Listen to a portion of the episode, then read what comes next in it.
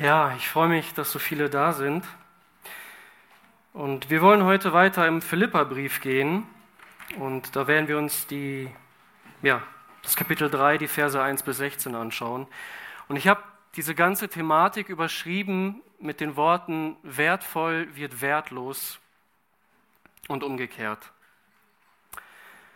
Und bevor wir in den Text gehen, wollte ich euch eine kleine Geschichte erzählen von einem Mann, der Josua heißt. Er ist 33 Jahre alt, ist vom Beruf Sargmacher und er lebt in Indonesien in der Ortschaft Kolong. Und im November 2020 geschieht etwas sehr, sehr Außergewöhnliches. Während er in seiner Werkstatt ist und seine Arbeit verrichtet, hört man plötzlich einen unglaublich lauten Lärm und der ganze Himmel ist so hell, als wäre es mitten am Tag. Ein sonderbares Ereignis, er weiß aber erstmal noch nicht, was es mit, damit auf sich hat. Und er kommt nach Hause zu seinem Haus und merkt, da ist ein Loch im Dach und mein Garten ist irgendwie umgegraben worden. Was ist passiert? Während er in seiner Werkstatt war, fiel ein Meteorit aus dem Himmel und schlug genau durch sein Haus in seinen Garten ein und hat alles auf den Kopf gestellt. Dieser Mann gräbt diesen Felsbrocken aus und er beschreibt das, er war noch ganz warm, als ich ihn in der Hand hielt. Und ich habe ihn sauber gemacht und habe ihn zu einem Experten gebracht und habe herausgefunden, dass dieser Felsbrocken, der mein Haus zerstört hat und meinen Garten, 1,7 Millionen Euro wert ist, umgerechnet. Diesem Mann ist etwas Unglaubliches passiert und mit einem Mal war sein Leben ein völlig anderes.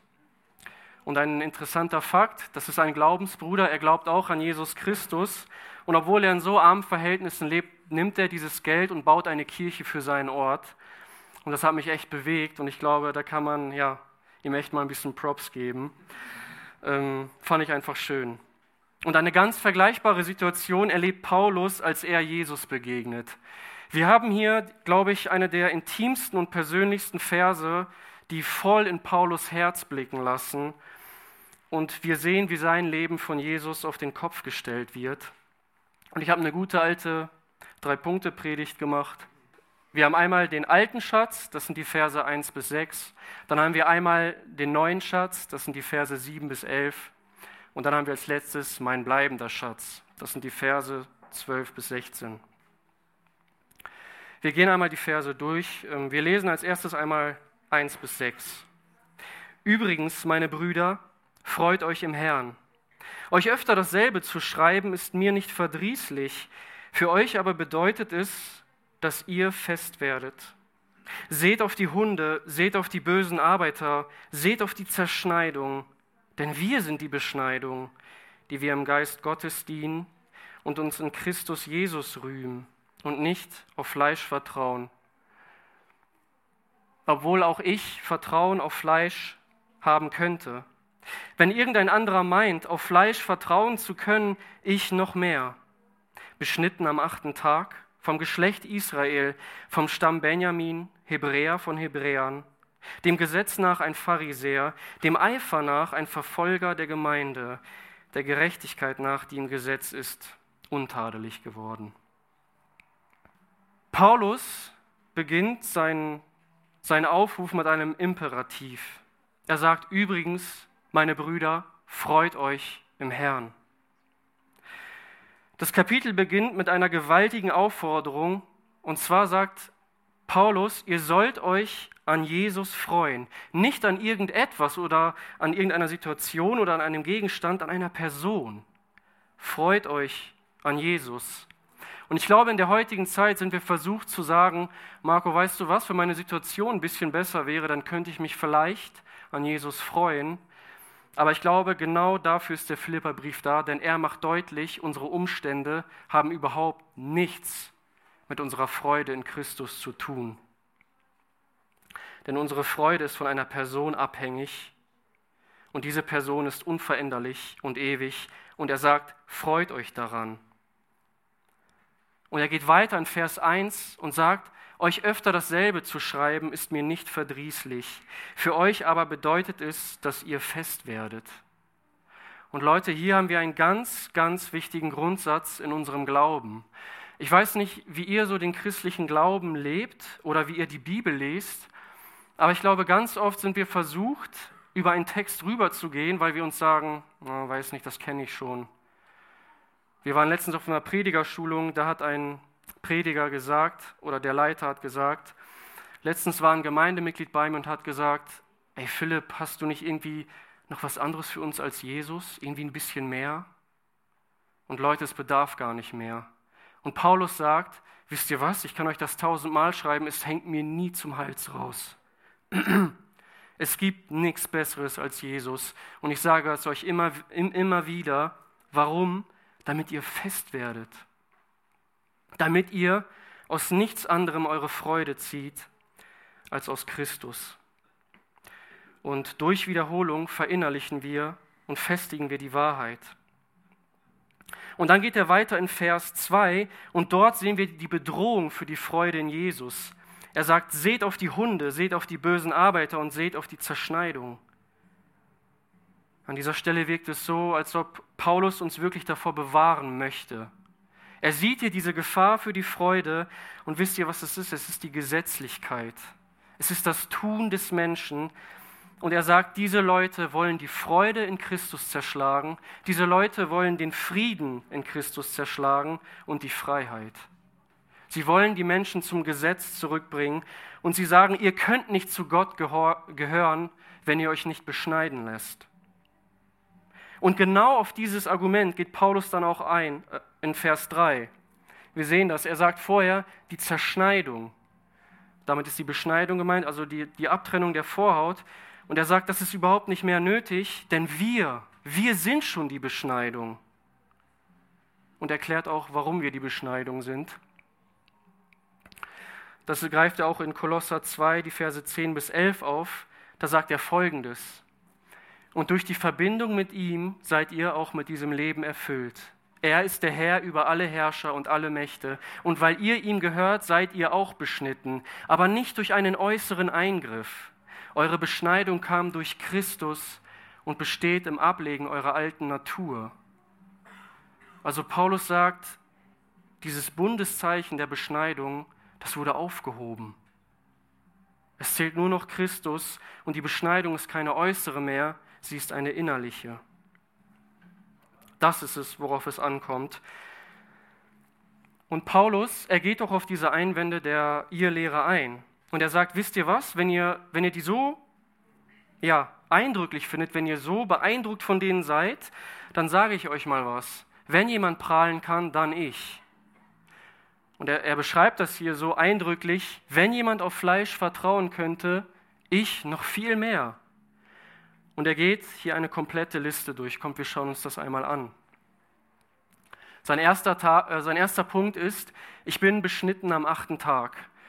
Diese Forderung stellt Gott höchstpersönlich in 1. Mose 17 an Abraham und sagt, alle, die zu mir gehören, werden am achten Tag beschnitten. Habe ich gemacht. Weiter sagt er, ich bin, ich bin vom Geschlecht Israel.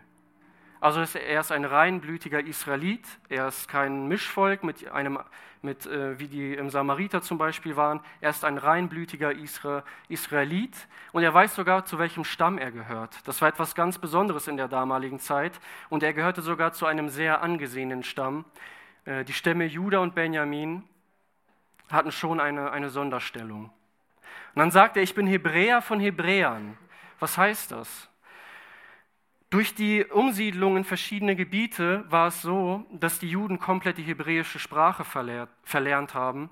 Bei Paulus war es so, dass er dieses Hebräisch sogar noch konnte. Also wir sehen, Paulus hebt sich von der Masse ab. Und es geht noch weiter. Er sagt, dem Gesetz nach bin ich ein Pharisäer. Das war eine absolut elitäre Gruppe. Und wir können von den Pharisäern halten, was wir wollen. Aber das waren Leute, die wirklich den tiefsten Wunsch hatten, Gott zu gefallen. Sie hatten eine eiserne Willenszucht und ihr größtes Ziel war, Gott durch ihr Tun zu verherrlichen. Was aus ihnen geworden ist, lassen wir an dieser Stelle außen vor. Und er geht weiter dem Eifer nach, ein Verfolger der Gemeinde. Und eben weil er die Gerechtigkeit aus dem Gesetz predigte, konnte er diesen Christuskult nicht ertragen. die das Gesetz in den Dreck ziehen und meinen, man könnte zu Gott kommen nur durch Glauben? Was für ein Schwachsinn, dachte Paulus. Nur das Gesetz bringt zu Gott. Und wir sehen, wie er dieses Gesetz erfüllt hat. Der letzte Punkt, der Gerechtigkeit nach, die im Gesetz ist, bin ich untadelig geworden. Ich weiß nicht, was diese Verse mit dir machen. Wir sind nicht so in Berührung mit der jüdischen Kultur. Aber ich denke, auch wir Menschen, wir lassen uns sehr von den Leistungen anderer beeindrucken oder unsere eigenen Leistungen bringen uns Sicherheit. Boah, ey, das habe ich geschafft. Puh, habe mich taufen lassen, habe mich bekehrt, habe diese Sünde besiegt. Ich stehe im Dienst und ähm, die anderen lästern immer so viel. Ich mache das schon viel besser. Und wir überheben uns und wir schauen auf die anderen herab. Und was uns gar nicht auffällt, dadurch brechen wir schon wieder das Gesetz. Und ich will dich an dieser Stelle auffordern, prüf mal dein Leben und schau mal, ob du dir diese Schutzfestungen deiner eigenen Leistung aufgebaut hast. Hast du Dinge, auf die du zurückblickst und wo du denkst, ey, da habe ich Gott zwei Tage ganz schön krass gedient. Ich weiß nicht, dafür kann ich schon mal zwei Monate mein eigenes Ding drehen, oder? Gott wird schon damit zufrieden sein. Ich habe ja ein bisschen was gegeben. Er wird das schon gnädig annehmen. Ist das, wie wir unsere Beziehung zu Gott leben sollen? Merkt ihr das, was du gerade in Gedanken hast? Wir werden später noch einmal darauf eingehen. Also das war Paulus Schatz. Meine eigene Person, meine Leistung. Und wir kommen zum nächsten Punkt, mein neuer Schatz. Und ich finde diese Verse so eindrücklich, weil wir hier den kompletten Lebenslauf ein, eines Christen haben. Vielleicht seht ihr das auch, ich sage euch das mal. In den Versen 7 und 8 finden wir die Bekehrung. Im Vers 9 finden wir die Rechtfertigung, in Vers 10 finden wir die Heiligung und in Vers 11 die Vollendung. Kommt, wir lesen uns diese Verse einmal im Stück durch. Da heißt es ab Vers 7, aber was auch immer mir Gewinn war, das habe ich um Christi willen für Verlust gehalten. Ja, wirklich, ich halte auch alles für Verlust um der unübertrefflichen Größe der Erkenntnis Christi Jesu, meines Herrn willen, um dessen Willen ich alles eingebüßt habe und es für Dreck halte, damit ich Christus gewinne. Und in ihm gefunden werde, indem ich nicht meine Gerechtigkeit habe, die aus dem Gesetz ist, sondern die durch den Glauben an Christus, die Gerechtigkeit aus Gott aufgrund des Glaubens. Um ihn und die Kraft seiner Auferstehung und die Gemeinschaft seiner Leiden zu erkennen, indem ich seinem Tod gleich werde, ob ich irgendwie hingelange zur Auferstehung aus den Toten.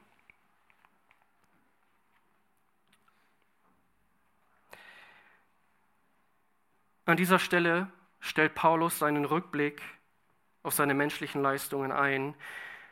Und Paulus stellt eine viel bessere, eine viel größere Alternative vor Jesus Christus. Und ich finde das so eindrücklich, wie Paulus das beschreibt. Es verändert sein ganzes Leben. Die Worte, die Paulus hier nutzt, ich finde, die lassen nur erahnen, was in seinem Inneren passiert ist. Und ich weiß nicht, wenn ihr das so lest, was das mit euch macht, aber wir sehen, dass er vorher diesen Schatz hatte. Es war ihm wirklich ein Gewinn und er begegnet Jesus und es wird Verlust. Und ich glaube, an dieser Stelle denkt Paulus an die Begegnung mit Jesus auf dem Weg nach Damaskus, wo er, die, er will die Christen verfolgen, er will die Christen ausrotten und er begegnet dem auferstandenen Christus und Jesus stellt eine Frage. Paulus, warum verfolgst du mich? Und er fällt zu Boden. Und das Einzige, was er hervorbringt, ist, Herr, was willst du, dass ich tue? Jesus braucht gar nichts erklären. Äh, genau, Jesus braucht gar nichts erklären. Paulus begegnet Jesus und alle Fragen lösen sich in Luft auf. Kommt euch dieses, diese, dieses Ereignis bekannt vor aus dem Alten Testament? Ruft mal rein, wenn ihr eine Idee habt. Hiob. Hiob. Hiob stellt über 20 Kapitel Gott Fragen. Herr, was habe ich falsch gemacht? Ich habe nichts falsch gemacht. Und Gott kommt zu ihm im Sturm und er spricht mit Hiob und er geht auf keine einzige seiner Fragen ein. Und Hiob sagt, Herr, ich bereue in Asche und Staub. Ich hatte keine Ahnung, wovon ich rede. Und genau das erlebt Paulus. Er begegnet Christus und keine Fragen mehr, was wichtig ist. Es zählt nur Christus. Und dieser Vers 8, da, da, da kann man sich die Frage stellen, Entschuldigung, im Vers 7, für Verlust gehalten. Okay, gibt Paulus das jetzt widerwillig her? Also ist das so ein bisschen schwermütig? Und ich glaube, in Vers 8 verschärft er das nochmal und er sagt, ich halte alles für Verlust um der unübertrefflichen Größe der Erkenntnis Christi Jesu. Und ich gehe ein bisschen weiter und ich halte es für Dreck. Es ist gar nicht schmerzhaft für Paulus, das loszulassen. Er tut es völlig freiwillig. Und überlegt mal diesen Lebenswandel, den er hatte. Paulus liebte das Gesetz und dieser Jesus kommt in sein Leben und dieser Jesus greift alles an, was mir wichtig ist, was ich liebe. Und auf einmal hat er diesen Umschwung, mein Jesus ist alles, was ich liebe und was ich brauche. Und ich frage mich, boah, bin ich, bin ich diesem Jesus schon mal wirklich begegnet? Oder kenne ich ihn vom Hören sagen? Ich muss euch echt sagen, diese Worte, die haben so tief in mein Herz geschnitten, weil ich da einfach gefühlt kaum mitsprechen kann. Die unübertreffliche Größe der Erkenntnis Christi Jesu. Und meine Frage war, Paulus, wen kennst du da? Und Paulus erklärt, wen er kennt. Und er erklärt, warum es nichts Größeres gibt als Jesus. Und das wollen wir uns weiter angucken. Paulus erklärt, warum Jesus so wertvoll für ihn ist. In Vers 9 sagt er, geht er noch einmal auf diese unübertreffliche Größe ein, und in ihm will ich gefunden werden. Für unsere Ohren klingt das ein wenig fremd, aber ich glaube, Paulus will hier einfach sagen, ey, egal was ich bin, was ich habe oder was ich tue, ich will mit allem, was ich bin, was ich habe und was ich tue, mit Jesus in Verbindung gebracht werden. Jesus soll der Lebensraum sein, in dem ich gefunden werde. Warum? Das Evangelium. An dieser Stelle platziert Paulus einfach das Evangelium. Schaut mal, was er schreibt. Indem ich nicht meine Gerechtigkeit habe, die aus dem Gesetz ist, sondern die durch den Glauben an Christus, die Gerechtigkeit aus Gott aufgrund des Glaubens. Das ist doch das alle, was wir schon tausendmal gehört haben. Und so oft lässt es uns manchmal kalt zurück, oder? Aber genau das ist der Grund, warum Paulus so heftig begeistert ist von Jesus. Und da kann man sich an dieser Frage, äh, an dieser Stelle mal die Frage stellen, warum ist das bei mir nicht so? Ich spreche von mir, weil ich nicht weiß, wie es bei dir ist, aber ich weiß ganz oft, wenn ich das Evangelium höre, macht es nicht viel mit mir. Und ich will an dieser Stelle schon mal vorweggreifen, was mir da geholfen hat, ist Selbsterkenntnis wirklich zu verstehen, wer bin ich eigentlich vor Gott. Und das ist genau der Punkt, den Paulus hier anspricht. Nicht mehr meine Gerechtigkeit aus dem Gesetz, sondern die durch den Glauben, die Gerechtigkeit aus Gott. Leute, wenn wir auf uns selbst bauen, dann haben wir so ein fragiles, ja, so, ein, so eine fragile Struktur. Ein Fehler und alles ist kaputt. Und wenn das ist, wie du dein Christsein lebst, dann wirst du das sofort merken in Situationen, wo du sündigst oder dich falsch verhältst. Bricht für dich direkt alles zusammen? Denkst du sofort, Gott hat dich verstoßen? Oder ziehst du deine Gerechtigkeit aus dem Gesetz? Wir müssen hier so klar reden, weil es hier um die Rechtfertigung geht, nicht um den Lebenswandel als Christ. Und deshalb können wir sagen, auch wenn wir sündigen, Gott verstößt uns nicht. Und vielleicht war das Christsein für dich immer nur ein Abrackern, immer nur irgendwas leisten, immer nur auf irgendetwas verzichten. Dann sage ich dir, das ist nicht das Christsein. Das Christsein ist Freiheit und Sicherheit durch den Glauben an Jesus. Und das ist es, was Paulus so begeistert. ey, ich zähle gar nicht mehr, Jesus zählt. Und weil Jesus zählt, kann, das, kann nie etwas schiefgehen. Diese Verse, die finde ich so eindrücklich. Und dann geht er weiter in den Versen 10 und 11. Wir gehen erstmal nur auf den Vers 10 ein. Da heißt es, um ihn und die Kraft seiner Auferstehung und die Gemeinschaft seiner Leiden zu erkennen, indem ich seinem Tod gleich werde. Und hier will ich einmal auf das Wort erkennen eingehen. Und zwar handelt es sich bei diesem Wort nicht darum, eine bestimmte Erkenntnis oder das Verstehen einer Theorie zu erlangen oder irgendein Prinzip zu verstehen und in meinem Leben anzuwenden, es geht darum, eine Person kennenzulernen. Dieses Wort, das wird benutzt, um die, um die intimste Beziehung zwischen zwei Menschen zu beschreiben, die Ehe. Ey, ich kenne den anderen. Und das ist es, worum Paulus geht. Das ist es, worum es Paulus geht. Er will Jesus noch besser kennenlernen. Und wie können wir Jesus besser kennenlernen? Er nennt zwei Punkte. Einmal durch die Kraft seiner Auferstehung. Was heißt das für uns ganz konkret? Jesus kam in diese Welt und er starb für unsere Sünden. Durch die Sünde muss alles sterben, aber Jesus ist diesen Tod gestorben und er ist auferstanden. Er hat sich seinen Jüngern gezeigt, er hat ihnen Gewissheit gegeben und die Jünger wissen, okay, es gibt eine Kraft, die mich sogar aus den Toten auferwecken kann. Und durch diese Kraft lernen wir Jesus kennen.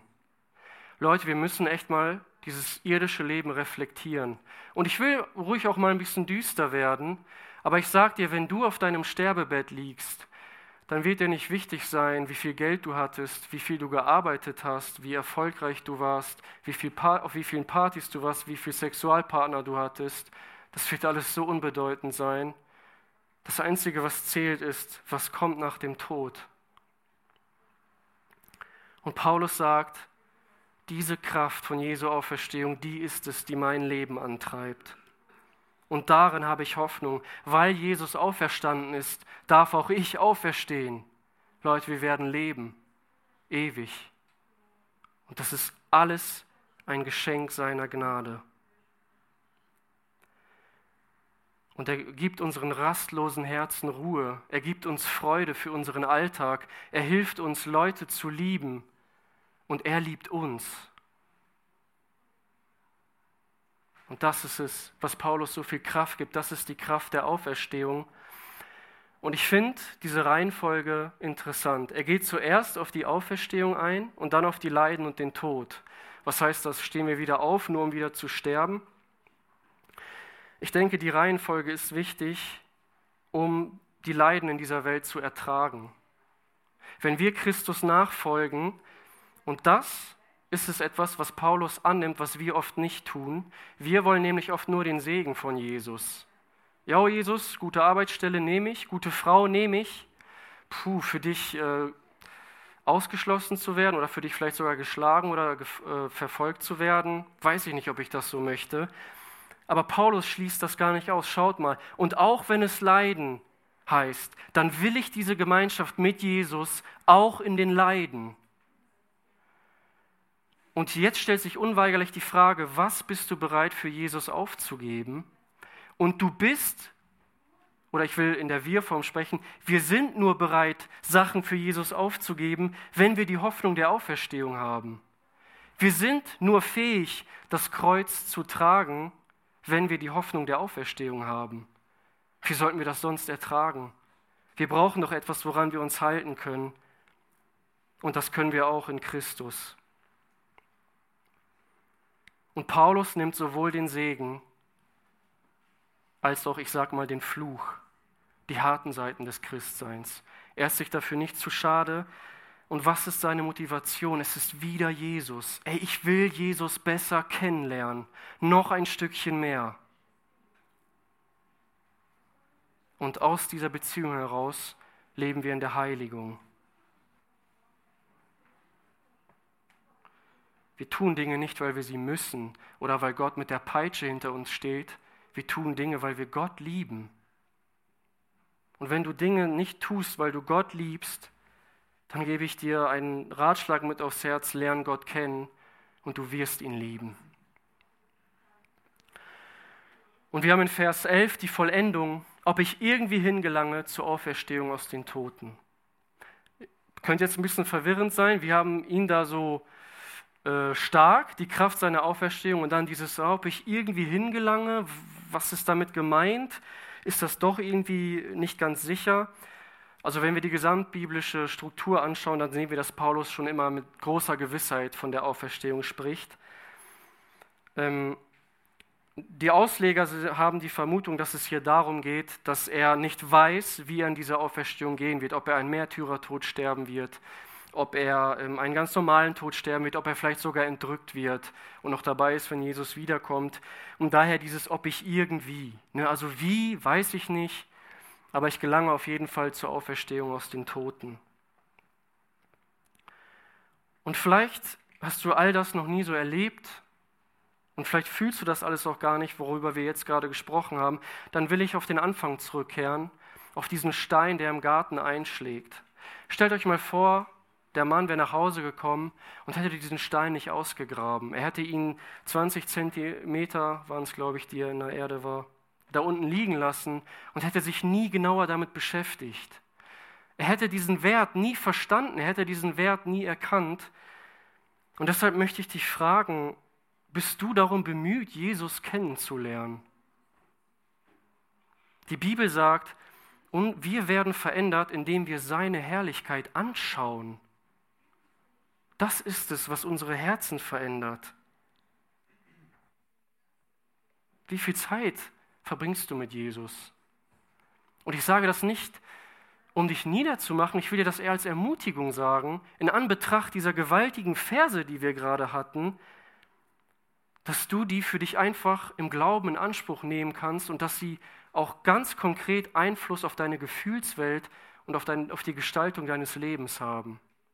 Denn ich glaube, wir leben nicht nur für die Ewigkeit. Ich denke, die Ewigkeit verändert unser Leben auch in der Gegenwart radikal. Auch in unserem Denken, in unserem Fühlen. Hast du die richtige Selbsterkenntnis von dir? Ich weiß nicht, wisst ihr, was mir total geholfen hat? Dass das Kreuz für mich immer größer würde oder wurde. Das ist diese, das nennt sich Erkenntnisspirale. Und wir haben hier am Anfang diese Bekehrung, wo man versteht, ja, man ist irgendwie schuldig, man, man tut böse Dinge und ich brauche Gnade. Ähm, und im Verlauf unseres Christseins verstehen wir, dass die Sünde, die in uns ist, eigentlich viel größer ist, als wir überhaupt jemals dachten. Also es geht, verstehe das nicht falsch, das heißt nicht, dass du immer mehr sündigst. Es heißt, dass du immer mehr Erkenntnis darüber hast, was Sünde eigentlich ist. Sünde ist in erster Linie keine Tat. Sünde ist in erster Linie eine Herzenshaltung. Und du verstehst, wir verstehen immer mehr, wie weit unser Herz von Gott eigentlich weg ist, aber wie nah Gott uns doch irgendwie ist durch seinen Heiligen Geist, durch die Gnade. Und wir, wir sind in dieser Spirale immer, das sind diese Ups und Downs. Und je mehr, wir, je mehr wir in dieser Erkenntnis wachsen, desto größer und desto wunderbarer und desto kraftvoller wird das Kreuz für uns. Ich weiß nicht, ob das dir hilft, aber mir hat das extrem geholfen, in meiner Heiligung zu wachsen und mich nicht und nicht in Askese zu leben und mich immer nur schlecht zu machen, oh ich dreckiger Sünder. Ja, wir sind Sünder, aber die Gnade ist genauso da für uns alle. Und das hat mir sehr geholfen. Vielleicht hilft es dir ja auch. Genau, und die, ja, die dritte Anwendung, die ich hier noch habe, bist du nur an seiner Gnade interessiert, an seinem Segen oder bist du auch bereit, den Preis zu zahlen, den die Nachfolge fordert? Jesus macht da kein Geheimnis draus und er hat uns übrigens eine großartige Verheißung gegeben. Ich werde euch, Gott sagt, ich werde euch meinem Sohn gleich machen. Und wisst ihr, wie diese Umgestaltung geschieht? Da ist die Bibel ganz offen durch Leid und Prüfungen. Und wir sollten auch bereit sein, das anzunehmen. Sorry, ich glaube, ich muss ein bisschen schneller machen. Ich werde den nächsten Punkt ein bisschen schneller durchgehen. Da haben wir als letztes, ja, mein bleibender Schatz, die Verse 12 bis 16. Und auch die lesen wir uns einmal durch. Nicht, dass ich es schon ergriffen habe oder schon vollendet bin. Ich jage ihm aber nach, ob ich es auch ergreifen möge, weil ich auch von Christus Jesus ergriffen bin. Brüder, ich denke von mir selbst nicht, es ergriffen zu haben. Eines aber tue ich, ich vergesse, was da hinten, strecke mich aber aus nach dem, was vorn ist. Und ich jage auf das Ziel zu, hin zu dem Kampfpreis der Berufung Gottes nach oben in Christus Jesus. So viele nun vollkommen sind, lasst uns darauf bedacht sein. Und wenn ihr in irgendetwas anders denkt, so wird euch Gott auch dies offenbaren. Doch wozu wir gelangt sind, zu dem lasst uns auch halten. Für mich war es unglaublich mutigend und, äh, und tröstend, diese ersten Worte aus Paulus Mund zu hören. Nicht, dass ich es schon ergriffen habe oder schon vollendet bin. Und das ist eine Tatsache, die wir beherzigen müssen. Ich glaube, hier auf der Erde werden wir nie ich sag mal, zufrieden sein in unserem Christsein. Wir werden immer an uns arbeiten müssen. Und ja, es ist einfach ein Kampf. Und darauf bezieht Paulus sich auch hier. Hier sind keine Objektive, also man weiß nicht genau, worauf bezieht sich dieses Ergriffen. Die beziehen sich auf nichts, die stehen einfach da. Und die Ausleger ja, haben verschiedene Ansichten, aber ich glaube, hier ist es einfach am klügsten, sich auf den Kontext zu beziehen. Und ich glaube, Paulus spricht generell über alles, was wir in den vorangegangenen Versen haben, äh, was, worüber wir in den vorangegangenen Versen gesprochen haben. Habe ich diese Erkenntnis von Christus ergriffen? Habe ich diese Kraft seiner Auferstehung ergriffen? Habe ich die Rechtfertigung in dem Gesetz ergriffen? Habe ich das? Und dem jagt er nach. Und darin will er wachsen und Jesus immer näher kommen. Und ich finde diese Verse so wunderbar, dass er hier sagt, weil ich auch von Christus Jesus ergriffen bin. Und das ist leider nicht zweiseitig. Leute, wir haben eine Gewissheit, Jesus hält uns fest. Er hat uns so fest in seiner Hand, nicht negativ. Er sagt, nichts kann dich aus meiner Hand reißen. Und Paulus versteht das Prinzip. Und weil er bewegt ist davon, wie sehr Gott ihn festhält, sagt er, Gott, ich will dich genauso festhalten, wie du mich festhältst. Ich will dich genauso ergreifen, wie du mich ergriffen hast, weil ich von dir ergriffen bin. Vers 12. Und sehen wir wieder diese Motivation von Christus aus. Weil Jesus mich liebt, will ich ihn lieben. Weil er für mich gestorben, hat, äh, gestorben ist, will ich auch bereit sein, für ihn zu sterben. Weil er für mich gelitten hat, will ich auch bereit sein, für ihn zu leiden. Jesus ist die Motivation. Und er bestärkt in Vers 13 nochmal, dass er nochmal bestätigt, ich bin nicht vollkommen. Es gibt keine Vollkommenheit. Es gibt keine fertigen Christen, sondern es ist ein Prozess. Und er sagt, wie er damit umgeht. Und das ist auch hilfreich. Er sagt, ich vergesse, was da hinten war, strecke mich aber aus nach dem, was vorn ist. Und Leute, hier bezieht er sich nicht nur auf seine Sünden. Ja, ich vergesse die Sünden, die mir vergeben sind, sondern er bezieht sich vor allem auf seine guten Taten. Wir denken an die Verse 4 bis 6 am Anfang. Das ist es, worauf er sich bezieht. Ich vergesse das, was ich schon getan habe. Ich lege mir kein Ruhepolster unter, wie viel ich schon gedient habe. Paulus sagt, ich diene einfach, weil ich Jesus liebe. Und das ist es, worum es geht. Also wenn du dich auf guten Taten ausruhst, dann sagt Paulus, vergiss das, blick einfach auf Jesus. Und er betont in Vers 14 nochmal, dass er auf das Ziel zujagt, auf diesem Kampfpreis der Berufung Gottes in Christus Jesus. Das ist dieses Läuferbild. Also wir legen als Christen nicht die Hände in den Schoß, das hatten wir schon zweimal, sondern wir sind wirklich bemüht, wir geben allen Eifer daran, Jesus besser kennenzulernen, uns zu ihm hinzuwenden, das zu tun, was ihm gefällt. den Kampfpreis zu erlangen, seine Berufung. Dieses Läuferbild aus der Sportwelt, diese Athleten, die sich knechten, um ein Ziel zu erreichen. Paulus sagt, genau so sollten wir auch sein. Und in Vers 15 und 16 nochmal ähm, geht er darauf ein, was einen reifen Christen ausmacht. Und das hat mich auch verwundert. Guck mal, er sagt, so viele nun vollkommen sind, lasst uns darauf bedacht sein, also auf, dieses, ähm, auf diesen Kampfpreis, alles dafür tun, um Gott zu gefallen. Das ist es, was einen reifen Christen ausmacht, nur Gott im Fokus zu haben. Und er sagt, wenn ihr in irgendetwas anders denkt, so wird euch Gott auch dies offenbaren, doch, zu, doch wozu wir gelangt sind, zu dem lasst uns auch halten.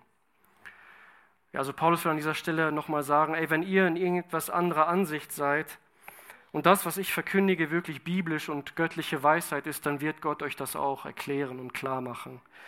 Also lasst uns auch im Bezug auf Geschwister liebevoll umgehen, die eine andere Sichtweise auf ähm, muss man an dieser Stelle sagen, nicht so relevante Themen haben. Bei den Kernelementen soll es natürlich eine Einheit sein, aber es gibt durchaus Themen, wo wir als Christen auch verschiedener Meinung sein können. Aber das, was wir haben, darin lasst uns leben, ermutigt uns Paulus. Ja, ich weiß nicht, was diese Verse mit dir gemacht haben, aber ich fand am Schluss dieses Thema nochmal so wichtig, danach zu streben und alles dafür zu tun, Gott besser kennenzulernen. Und wir hatten letztes Jahr diese Vision und ich sage euch ganz offen, dieses Thema ist nie abgeschlossen. Und ich will euch zum Abschluss einen Vers aus Hebräer 12, 2 vorlesen. Da haben wir ein ganz äh, ähnliches Gedankengut. Die Verse 1 bis 2 lese ich. Deshalb lasst nun auch uns, da wir eine so große Wolke von Zeugen um, um uns haben, jede Bürde und die uns so leicht umstrickende Sünde ablegen und mit Ausdauer laufen, den, den vor uns liegenden Wettkampf, indem wir hinschauen auf Jesus, den Anfänger und Vollender des Glaubens, der um der vor ihm liegenden Freude willen die Schande nicht achtete und das Kreuz erduldete und sich gesetzt hat zur Rechten des Thrones Gottes. Amen.